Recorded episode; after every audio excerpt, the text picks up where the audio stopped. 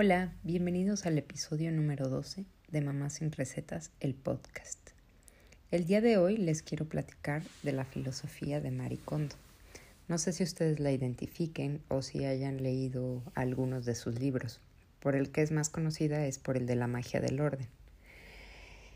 Y bueno, aunque este libro se trata de, de organización de espacios, de que todo se vea más pulcro, más lindo, más limpio y en orden, siento que también pues me dejó mucho más que eso, ¿no? Porque el orden no solamente es para, para tu cajón o para tu bolsa.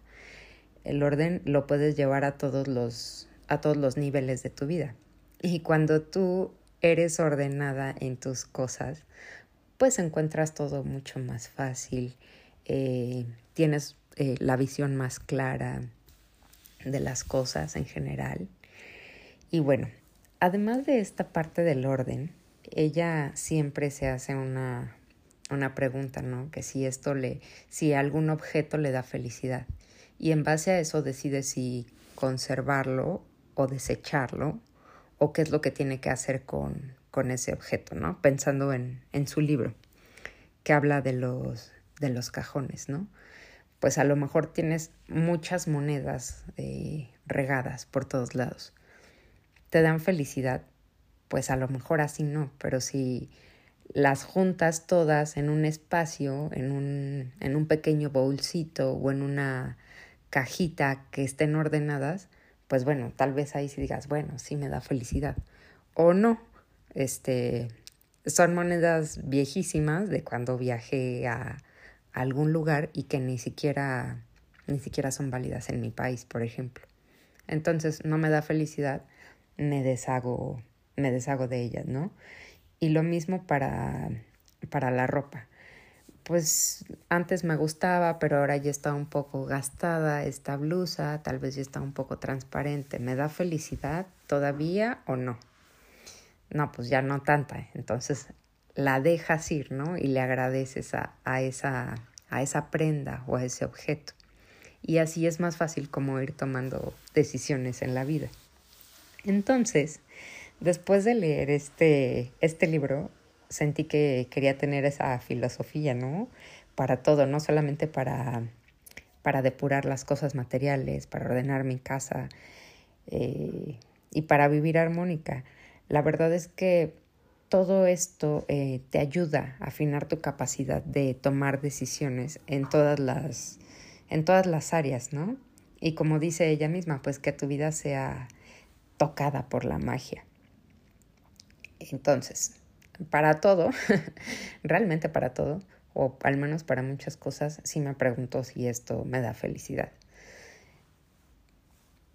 Un este un caso que les voy a platicar es que cuando recién tuve a Oli, hace como casi dos años, pues me metí a unas clases de box súper intensas como para perder este, pues este peso un poquito extra, ¿no? Y la verdad es que iba y las odiaba. O sea, yo decía, ay no, es que de verdad qué horror, no, no me gusta, porque no soy tanto de entrenamientos tan intensos o al menos en ese momento mi cuerpo pues me decía que, que no, que no era lo que necesitaba ni lo que le gustaba, porque era este circuito de, de nueve rounds que tienes que hacer como, como estaciones, ir muy rápido y era pues un cardio bastante, bastante intenso. Entonces, una vez que me hice esta pregunta de si me daba alegría, la respuesta fue un no rotundo, entonces pues abandoné el box. No sé, con la comida, ¿no? Muchas veces a lo mejor puedes ver unos huevos y dices, ¿me da felicidad? Pues no, porque se ve todo, todo triste, como que pues nada más están ahí en el plato, pero si les pones a lo mejor unos jitomates a un lado o una rebanada de aguacate, no solamente es más agradable a la vista, sino que esa mezcla de sabores pues claro que te van a dar este alegría. Imagínate comerte un huevo solo a que le pongas todos estos pues estos acompañamientos, ¿no? Estos acompañamientos que además son muy sencillos, pero igual van bien. ¿Te da alegría eso? ¿Te da alegría colocar a lo mejor el, el mantel en tu mesa o te da, te da igual, ¿no? A mí, por ejemplo, sí, sí me da bastante alegría comer este sobre un mantelito o que mi casa tenga que mi casa tenga flores. Me da alegría salir a caminar. Que no me da alegría, por ejemplo, y mi esposo se burla mucho de mí. No me da alegría ir a Costco y específicamente con él porque él se mete a todos los pasillos, a los de herramientas, aunque no, come, aunque no compre herramientas, al de las televisiones, aunque no compre televisiones, y al de las computadoras, aunque tiene computadora. Entonces, es algo que, que no me da alegría. Entonces, eh, no es que dejes de lado las actividades que no te dan alegría, sino que busques cómo te van a dar alegría. Tal vez eh, después de eso tal vez después de ir a ver todos los pasillos donde no vamos a comprar nada y seguramente voy a estar muy desesperada, eh, pues a la salida me puedo comprar un helado, ¿no? O voy a disfrutar mucho molestando a mi esposo de qué hacemos aquí si no vamos a comprar una tele, ya la que tenemos es suficientemente grande. Y le buscas, eh, buscas que esa situación que a lo mejor no es tan agradable, te dé un poco de un poco o un mucho de, de alegría. El chiste es eh, modificar un poco tu entorno y cambiar tu energía para que sientas eh, una satisfacción mayor, ¿no?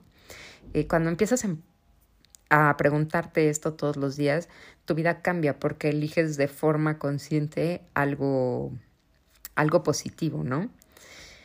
Y pues no sé, esto te lo puedes preguntar en todos, en todos los ámbitos digo, si te preguntas si tu trabajo te da alegría y dices no, no es que lo vayas a abandonar, pero ¿qué puedes hacer para que te dé alegría?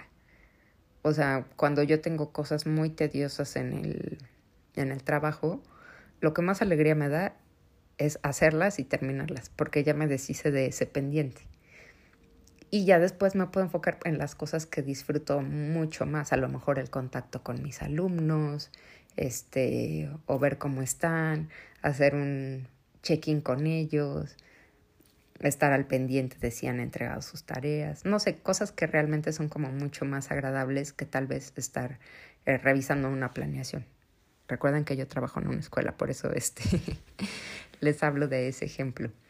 Pero igual en la casa, este, pues no sé, a veces el momento del baño de los niños ya estoy demasiado, demasiado cansada a las 7 de la noche.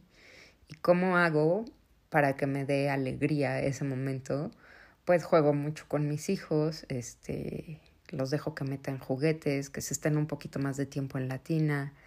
A veces les pongo estas bombitas efervescentes, que me gusta mucho su olor y ellos se divierten mucho.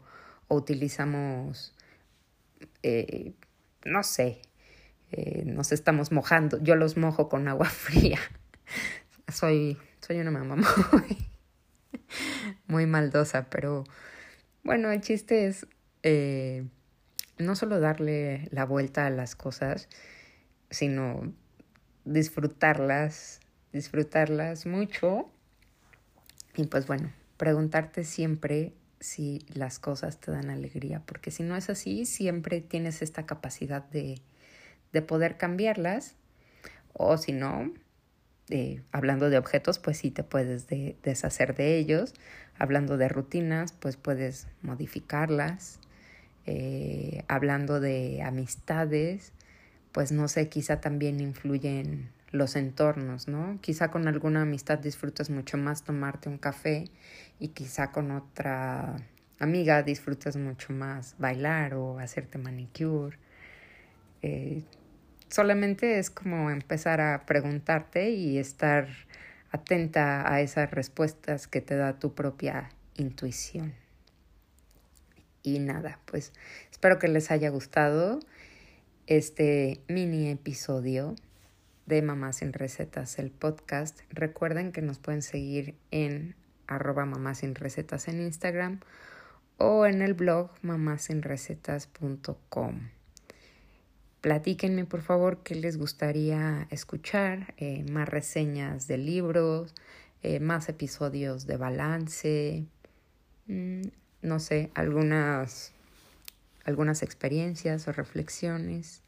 Me encantaría saber eh, qué es lo que les gustaría escuchar.